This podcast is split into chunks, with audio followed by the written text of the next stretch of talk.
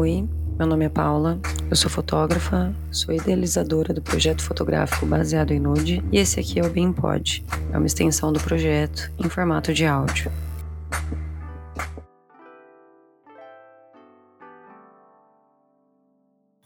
a Carol falou um negócio no, no episódio dela que eu achei muito legal. Que ela, tendo se aceitado, ela se aceitou, mas ainda assim ela escuta da família que, tipo, por que, que ela não muda. No da Carol eu me identifiquei em muitas partes. Eu, e, tipo, eu sempre. Eu, eu ouvi isso uma vez sobre essa questão de a autoaceitação tem que ser uma coisa de dentro para fora, justamente por isso. Porque você se aceita. Isso não quer dizer que a sociedade vai entender por que, que você é assim. Sim. E porque ela vai te aceitar. Então, quanto mais preparado você tiver, mais forte, né? Que não existe uma preparação, mas acho que conforme a gente vai fortalecendo essa autoaceitação, as opiniões de fora já não atingem mais, né? Sim, eu pensei muito nisso nos últimos dias, porque. E, e reconheci isso na fala da Carol, né? Ela dizendo que que a autoaceitação, né, uhum. o empoderamento não é uma coisa de todos os dias. Sim. E é uma coisa que eu penso que o auto-amor e, e, esse processo de, de autoestima não é uma coisa blindada. É, não é uma coisa que vem e fica. Sim. Né? A gente tem e que estar tá sempre trabalhando para manter. Isso que você diz dessa situação de ser mais difícil, de ser atingido, uhum é muito do dia, né? Muito. Porque tem dias que você tá tão bem consigo que independente do que do que possam dizer e de quem possa dizer, porque uhum. isso também é muito importante, né? De, Sim. de quem vem é, essa crítica. Exato. Se ela vem com amor ou se ela vem te julgando com essa intenção de mudar baseada uhum. em conceitos que não são o seu. Sim. São dos outros, uhum. que normalmente são pré-estabelecidos socialmente. São, são é, sendo enfiados goela abaixo e é ao tão longo automático da vida, né? fazer isso, porque eu acho que eu acho que tem gente que não fala nem por maldade. Com né? certeza. Não fala nem com a intenção. Mas são é sentimentos frase, né? assim tão. Tipo, nossa, putz, por que você tá falando isso? sabe? É, acho que é o meu pai que diz, eu não sei. Alguém, alguém assim, mais velho na minha família me disse que a maldade e a ignorância andam de mão dada. Sim. Isso deixou muita Verdade. coisa viva. Viva, não. Uma coisa mais clara uhum. na, na minha cabeça, porque realmente nem sempre vem pelo caminho é. da maldade. Às e vezes só vem caramba, pela falta né? de conhecimento é. mesmo. E pela falta de ter passado por experiências como as tuas ou ter conhecido pessoas que pudessem relatar essas uhum. experiências. É que é uma coisa tão normal, né? Tipo, pra pessoa. Sim, é o padrão. Né? É, é padrão uma é coisa uma palavra tão... bem. que fica. Fica até difícil para você fazer a pessoa entender por que, que aquilo foi errado. Sim. Né? Ou por que, que Essa te magoou. parte é difícil. Nossa, As pessoas ficam é... chateadíssimas. É, tipo, eu tô falando por bem, eu tô preocupada com você, que sim, não sei o quê. Sim. Mas, tipo assim, por que, que você tá preocupado? Você sabe de é onde pensando veio na isso? sua saúde. É. Sempre, né? Sempre. A saúde, mas na verdade vem de um incômodo imagético, né? Uhum. Nós somos seres na época da visualidade. Sim. E nós somos construídos pelas imagens que nós vemos todos os dias. Uhum. E no momento em que você não tem a imagem da mulher gorda Sim, não tem a dentro da mídia, né? que não, não existe nem positivamente dentro Sim. da obra de arte, não. Você não sabe que você pode ser do seu jeito, né? Sim, você vai engolir aquele Aham. padrão como certo, muitas vezes sem questionar Mas isso. na grande maioria das Sim. vezes. Eu acho que hoje existe um grande levante, né? Em relação a, aos padrões e, e que bom Eu quero que, que um dia isso nem seja necessário, Uhum. que a multiplicidade seja tão do real, sabe? Sim. Que ela esteja tão presente nessa cultura imagética que Uhum. ela nem seja mais percebida. Sim. Mas se por Eu enquanto penso tanto existe, nisso né? também. Tipo, Que que bom eu- que existe. É, que bom que existe. Eu penso muito nisso na questão de, tipo assim, que eu penso na Luísa, Uhum. né? Eu penso na Luísa, porque hoje a gente fala muito disso. Né? A Luísa tem só dois anos. Uhum. E na minha época, quando você. Você sempre foi gorda, amiga. Sempre. E, tipo, existia mulher gorda na TV? Existia mulher gorda em algum lugar? Só dentro dos papéis ridículos ou Nos engraçados? no- minimamente engraçados. cômico. Sim. né? Então, tipo assim, eu penso que hoje as gordas estão falando, eu sou gorda sim. Uhum. E Né? maravilhosa. Aham, eu sou gorda sim e eu tô incrível, olha pra mim, eu sou Sim. maravilhosa, Sim. né? E eu espero que, tipo, quando a Luísa for uma moça ou tiver começando a entender esses processos de autoaceitação e tudo mais, que não exista mais isso de mulher, a mulher gorda bater no peito de que eu sou maravilhosa, porque já vai ser comum Sim. né? Não vai não anseio para que não seja uma coisa que a gente comemore uma gorda tá num papel principal de uma novela e que não seja uma, uma novela cômica, Sim. né? Eu acho que, que a Luísa ainda vai acompanhar isso, talvez de forma diferente. Sim. Eu acho que quando ela tiver nessa época de representatividade, né, de se reconhecer, os problemas talvez já sejam outros. Uhum. Mas ela com certeza ainda vai precisar ser uma mulher feminista, Sim, porque o que a gente vive hoje já é consequência de uma onda feminista do, do século passado, Sim. né? do uma coisa que já veio já de bastante Que- tempo, né? que dentro da arte, timidamente ainda, mas já está sendo reconhecido como o século das mulheres, sabe? Olha só. Com muita res- representatividade e a mulher se infiltrando mesmo, né? Uhum. Re- reivindicando o seu lugar dentro da sociedade, dentro de todos os lugares. Que é de fato Uhum. onde ela pertence. É, Então, para nós já é mais consequentemente, fácil. É, Eu fico pensando muito nessa ancestralidade, né? No quanto a mulher Sim. sofreu antes do que já é E nem- hoje. nem tinha, né, o que ser visto, né? Tipo, uma coisa que eu e a Paty a gente sempre fala, que hoje é, a direita, né, ela tá incomodada, né? Por quê? Porque a gente sempre teve quietinho. Sim.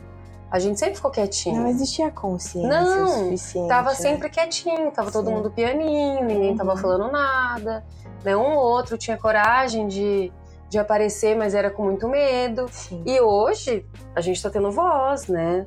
A, a mulher tá tendo voz de um modo geral, e aí entra a questão das que estão fora do padrão. Esse, esse podcast é a prova de que nós temos um Sim. lugar de fala, né? Nossa, o que real. mais representativo sobre é. fala do que Pois isso aqui. é. É. Inclusive que você procurar usar a hashtag, né? Só um, uma, um parênteses, né? A hashtag do Mulheres Podcasters no, no, no Twitter, a gente vê muito conteúdo produzido por, por, por mulher Sim. e muito conteúdo variado. É sensacional de você ver as hashtags, amiga, e de ter coisas assim, tipo, procura uma mina pra falar de política, Uhum. procura uma mina pra falar de esporte, Sim. procura uma mina pra falar disso, daquilo. Então, a gente tá tendo voz das formas mais variadas. Nossa, né? eu quero fazer um comentário agora porque me lembrou uma coisa incrível, é, que dentro da minha especificidade, mas que pra mim se alastra por toda essa conquista que é ser mulher hoje em dia, que eu tava conversando com um amigo, homem negro, sobre a arte e a curadoria. Foi num caso que a gente estava dentro de um museu, onde estava acontecendo uma exposição que a temática era a história Uhum. negra e a escravização do povo negro, e muitos artistas trazendo toda a dor que isso fala. Uhum. E esse meu amigo que estava trabalhando na galeria, ele nesse dia estava em greve porque o curador era branco. Uhum. Então, reivindicando esse, esse posicionamento, Sim. esse lugar, né? Sim, Que deveria ser de um negro porque o branco não tem a vivência para compreender com certeza. e afins, né? Eu também não, não posso falar tão a fundo disso, mas me fez pensar algo que ele disse, ele disse o seguinte, que hoje em dia já não existe mais essa necessidade para um artista negro falar sobre ser negro. Hum. Ele pode falar sobre o que ele quiser, porque o fato dele ser artista e negro Uhum. já representa tudo que tem que ser Sim. representado. Sim, já E tá ali eu por si pensei, só, né? pensei só demais respirando, em relação às mulheres, só fazendo o seu rolê. né? Já não existe mais essa cena da mulher artista ou produtora de conteúdo de qualquer forma precisar falar somente sobre ser mulher. Sim. Hoje em dia a mulher pode falar sobre qualquer coisa, Uhum. porque o simples fato dela ser mulher Já pode, né? e, e querer Sim. fazer a sua voz ser É ouvida, verdade. ou a sua arte ser vista, ou absolutamente qualquer coisa. Enfim, representa ser notada tudo. por um assunto que não diz respeito a só ser mãe e esposa, Sim, né? o ser já é suficiente. É, não que Sabe? seja errado ser mãe, ser só mãe e Sim, esposa, mas sim. poder fazer além disso, a né? mulher em toda e qualquer multiplicidade do ser, Pois sabe? é. E isso já é já vem de alguma conquista de mulheres antes de Eu- nós. É exatamente o que eu penso quando alguma mulher diz que não é feminista. Tipo, Ai, você, já tá, né, linda? você já tá tendo o direito de falar que você não é Pra você feminista. falar que você não, não quer ser feminista, não gosta do Aham. feminismo, que o feminismo não serve pra nada, as feministas tiveram que fazer isso pra você. Sim. Então, Senão você nem ia poder falar disso. falando sobre histórias, é muito legal essa ressignificação que tá acontecendo, né?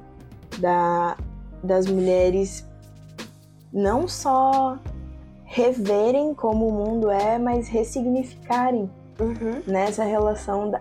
Agora a gente tá conseguindo resgatar na nossa história essas mulheres que foram fodas, porque por Sim. muito tempo elas foram invisíveis. Nossa, As, as conquistas tempo, só né? não eram consideradas, né? elas existiram, mas não tinha valor nenhum, né? É, por exemplo, tem dentro da arte, né? é, tem uma artista que chama Artemisia Gentileschi. E ela é contemporânea de um cara muito foda do barroco, que foi o Caravaggio. E ela tem uma história muito triste de vida. Ela foi estuprada por um mentor e depois ela teve que provar na justiça que ela tinha sido estuprada, uma coisa violentíssima. Uhum.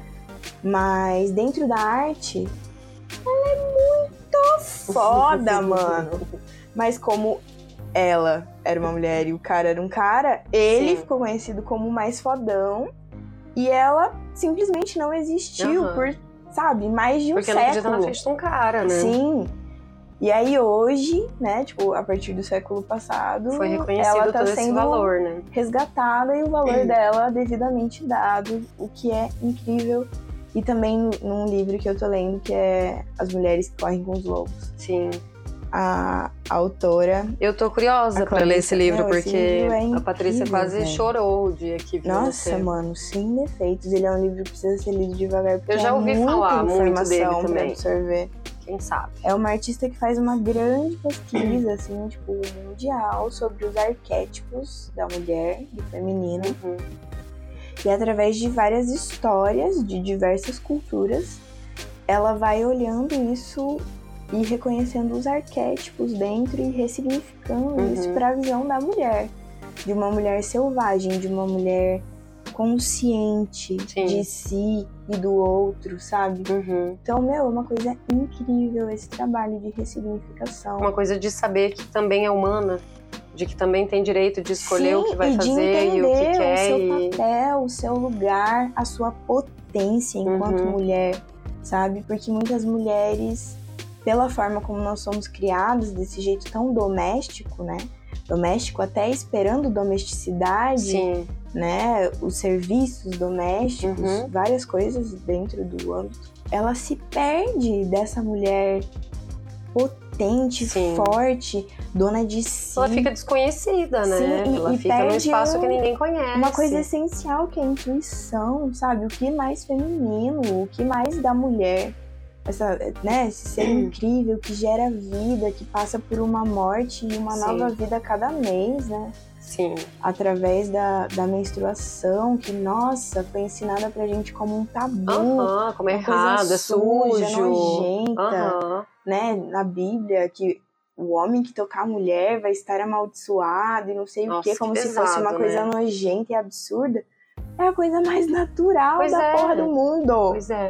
Sabe? É super similar aos ciclos da Terra, aos Aham. ciclos da Lua, é uma coisa E- dentro da natureza, poxa. Até, tipo, uma coisa que me fez lembrar, puxando um pouco pra outro lado, essa questão de ser natural da mulher, é que esses dias, uma pessoa próxima a mim, ela tem uma questão muito pesada com o pelo. E aí eu tava conversando com a minha mãe.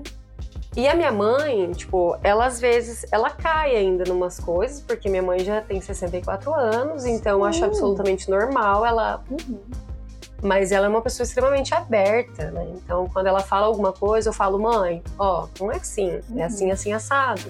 A minha mãe super me escuta, ela me questiona e ela vai até ela entender e, e ela entende e ok. Uhum.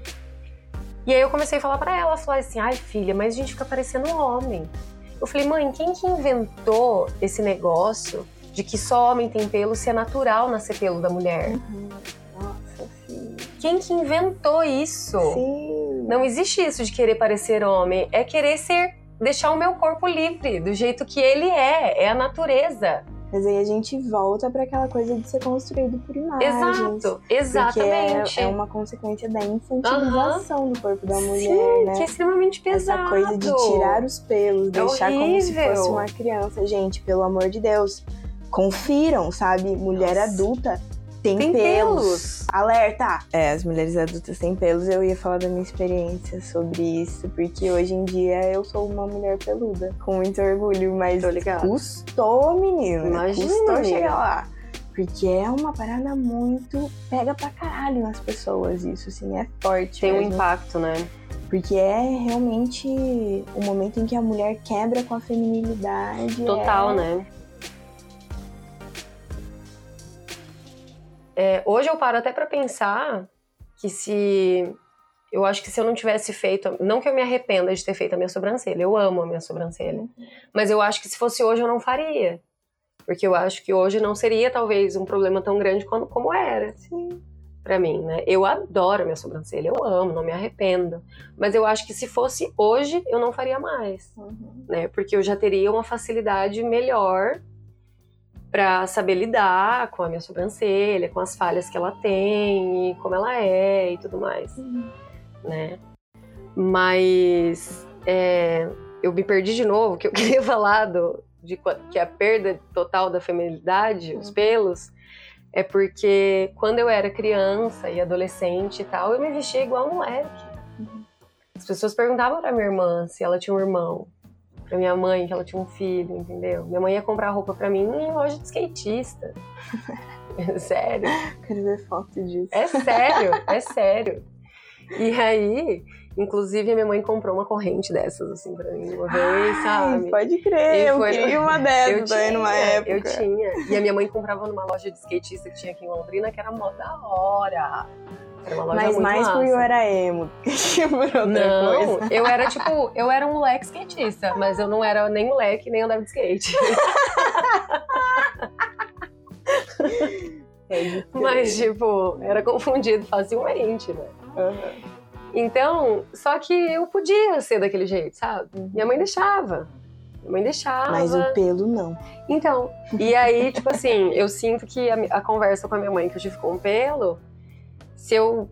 é, tipo, minha mãe não repara muito. Se ela já reparou, ela nunca falou, mas, tipo, acho que seria uma coisa que talvez ela me questionaria. Uhum. Não me criticaria, mas acho que seria uma, uma questão. Apesar de que, quando eu falei pra ela, eu falei, mãe, mulheres adultas têm pelos. Mulheres têm pelos, Sim. né? Não quero parecer um homem. Eu só quero não precisar me preocupar com os meus pelos. A gente se perdeu do natural do corpo, né? Essa que é a verdade. Sim. Do, das texturas de um corpo. Do cheiro do cheiro corpo. do corpo. Eu tava. Eu ouvi, acho que em algum podcast esses dias, falando sobre essa questão do cheiro, que tava até falando de, de, tipo assim, tudo que remete ao cheiro da mulher é cheiro ruim. Porque a vagina cheira bacalhau, peixe, Podre. né? Peixe podre, essas coisas Sim. e tal. E aí, como vira uma. Tipo, meu, você tá falando de uma coisa natural da pessoa. Tá de- relacionado à, à coisa da igreja também, né? Ao pecado, ao não poder tocar. Eles vão relacionando a tudo que tá ruim, quase uma castração social da mulher mesmo. Sim. Essa coisa de.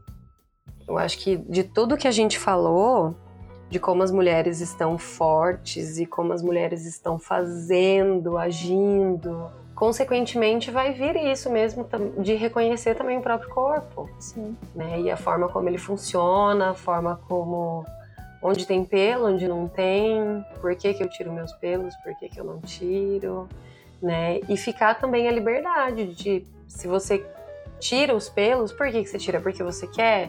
Né, Você já tá nesse processo de entender que você tá tirando porque você quer, Uhum. ou E não você sabe que vai Os ter um outros bloqueio. precisam é, que você esteja depilado, Sim, né? Os teus parceiros conseguem Sim. lidar com os teus pelos, as Eu- suas parceiras? sim. Porque a mulher. Eu reparei isso em algumas mulheres que eu me relacionei. A facilidade de aceitar antes no outro e depois em si. Nossa, amiga. Meninas que não conseguiam de forma alguma aceitar o pelo no próprio corpo, mas que não tinham pelo com o meu. Não tinham problema, Problema com, com o o meu seu. pelo. É uma coisa que eu acho interessante falar, porque eu sempre fui essa pessoa. né? Já tive problema com pelo, com os pelos da minha parceira, sim, já tive, confesso que já. Uhum, E eu cheguei nesse ponto de não ter problema com os pelos da minha parceira, uhum. porém eu não consegui deixar os meus de forma alguma. Que- Não consegui, não Uhum. consegui. Justamente porque eu não tenho preconceito em relação a isso. Eu posso sentir o seu, mas eu ainda não sei lidar com os comentários que vão vir falar dos meus. É, pode ser. Eu ainda não sei lidar, eu ainda não tenho isso. é, eu tenho mais facilidade em aceitar, né? Porque é você, você tem toda a liberdade de escolha, mas eu não consigo lidar ainda com a reação dos outros. Mas a gente volta pro que a gente falou lá no começo, né? Da questão do quão bem você tá com você para que isso interfira no que você pensa ou não. Exatamente. E eu acho que só o fato de questionar isso já é uma evolução. Já. Uhum. Então, hoje em dia, em relação aos pelos mesmo, nada me toca, sabe? Cheguei, cheguei num ponto bem pleno, assim, Ai, de, de conseguir ficar na frente da minha avó, tá ligado? Aham. E se ela me questionar, eu vou conseguir conversar. E se ela não aceitar, tá tudo bem também, porque. Mas nem todo dia é assim. E tem muitos aspectos que são mais difíceis do que os outros. Uhum. É, essa questão da autoaceitação, a gente voltando lá pro início do, do que a gente começou a falar, né? Que a gente começou falando disso, da, do empoderamento, do- do- das coisas que a Carol havia dito. Sim. E acho que tudo entra nesse ponto da questão de da gente entender que o empoderamento ele é exercício diário, né? Sim. Não é uma uma coisa que te blinda dos comentários da sociedade, né? A gente os comentários eles não atingem quando a gente tá bem. E vai ter os dias que a gente não tá bem. Sim. Na verdade, esses momentos de baixa guarda, se você ainda não souber direito como lidar, podem ser bem. ter um poder de destruição enorme, assim. Sim, mas é por isso que a- o amor próprio ele tem que ser um exercício diário de modo geral. Porque, Uhum. tipo assim, é, quando tiver algum comentário que vai te deixar mal, você consegue voltar pro trilho mais rápido.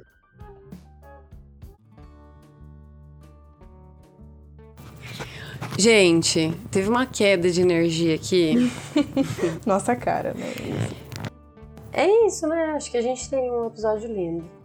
Sim, foi uma conversa, por mais que pretensiosa, bem despretensiosa, foi fluindo os assuntos que vieram à mente. E a gente deu um recado importante de que a gente já saiu da, da toca. A gente não precisa entrar mais. A Sim, porta já tá aberta. É o momento de ficar bem à luz, bem à mostra, de ser presença enquanto mulher, ser potência. Eu espero que as mulheres que ouçam se identifiquem Sim. e pensem sobre, né? E os homens também, né? Que é sempre importante Uhum. estar pensando aí nos pontos de vista diferentes do nosso. Sim. E acho que é isso aí, galera. Quem da é hora. você? Quem é você, Tainara? Quem sou eu? Ai, eu odeio essa pergunta. eu sou a Tainara Machado, eu tenho 25 anos, eu sou leonina, com ascendente em peixes, lua em Ares e Dando mapa, né? vários câncer aí, então não se enganem. e eu sou professora em formação de artes visuais e sou pesquisadora e artista. Maravilhoso. Amo muito o universo das artes. E feminista. Anticapitalista. É, lutando aí pela vida em sua plenitude para todo mundo da melhor forma possível. E mãe de dois gatos lindos. Tá, onde que acha você no Instagram? No Instagram é Tainarice. É, e no Twitter, arroba Safofa. É isso. Enfim, Arroba baseado em nude no Instagram. Agora no Twitter também. E é isso. Um beijo. Mandar um beijo? Um beijo. Tchau. Tchau!